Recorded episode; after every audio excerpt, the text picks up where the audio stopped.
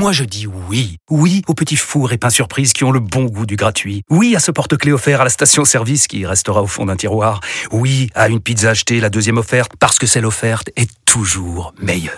On préfère tous quand c'est gratuit. Chez Skoda, profitez de deux mois de loyer offert sur une sélection de modèles jusqu'au 31 mars. Portes ouvertes ce week-end. Deux loyers offerts après premier loyer en LLD 37 mois sur toute la gamme Skoda, Orenia et Enya Coupé, si accord par Volkswagen Bank. Détails sur skoda.fr. Pensez à covoiturer. Vous écoutez RMC.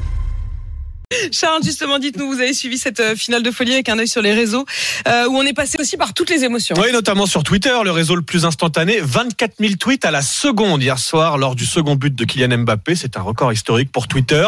Et en première mi-temps, on a lu beaucoup de frustration face à la domination des Argentins. Un internaute qui demande par exemple l'intervention d'Elisabeth Borne pour arrêter cette boucherie avec un 49-3. Ironie aussi de la part de celui qui se dit très fier des valeurs de l'équipe de France qui a décidé de boycotter la première mi-temps. Mais ensuite, évidemment, il y a eu le miracle Mbappé, cette fin de match de folie, au point que selon le Gorafi, Emmanuel Macron a signé le décret ordonnant l'entrée du pied droit de Kylian Mbappé au Panthéon. L'une des images les plus commentées, c'est justement Emmanuel Macron aux côtés d'Mbappé sur le terrain à l'issue du match. Hein, le président plus que collé à l'attaquant, ce qui fait dire à un médecin sur Twitter, on aurait aimé qu'Emmanuel Macron vienne nous soutenir comme ça aux urgences. Signalons aussi que cette nuit, une vidéo tournée dans le vestiaire argentin a mis un peu plus le seum aux supporters des Bleus.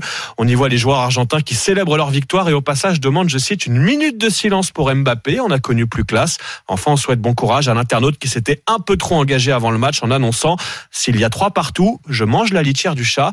On lui souhaite euh, bon réveil. et notre camarade qui s'est fait tatouer les trois étoiles la semaine dernière. On n'a pas de nouvelles de l'homme qui s'est fait tatouer la troisième étoile la semaine dernière. A tout de suite pour la météo de journal. RMC jusqu'à 9h.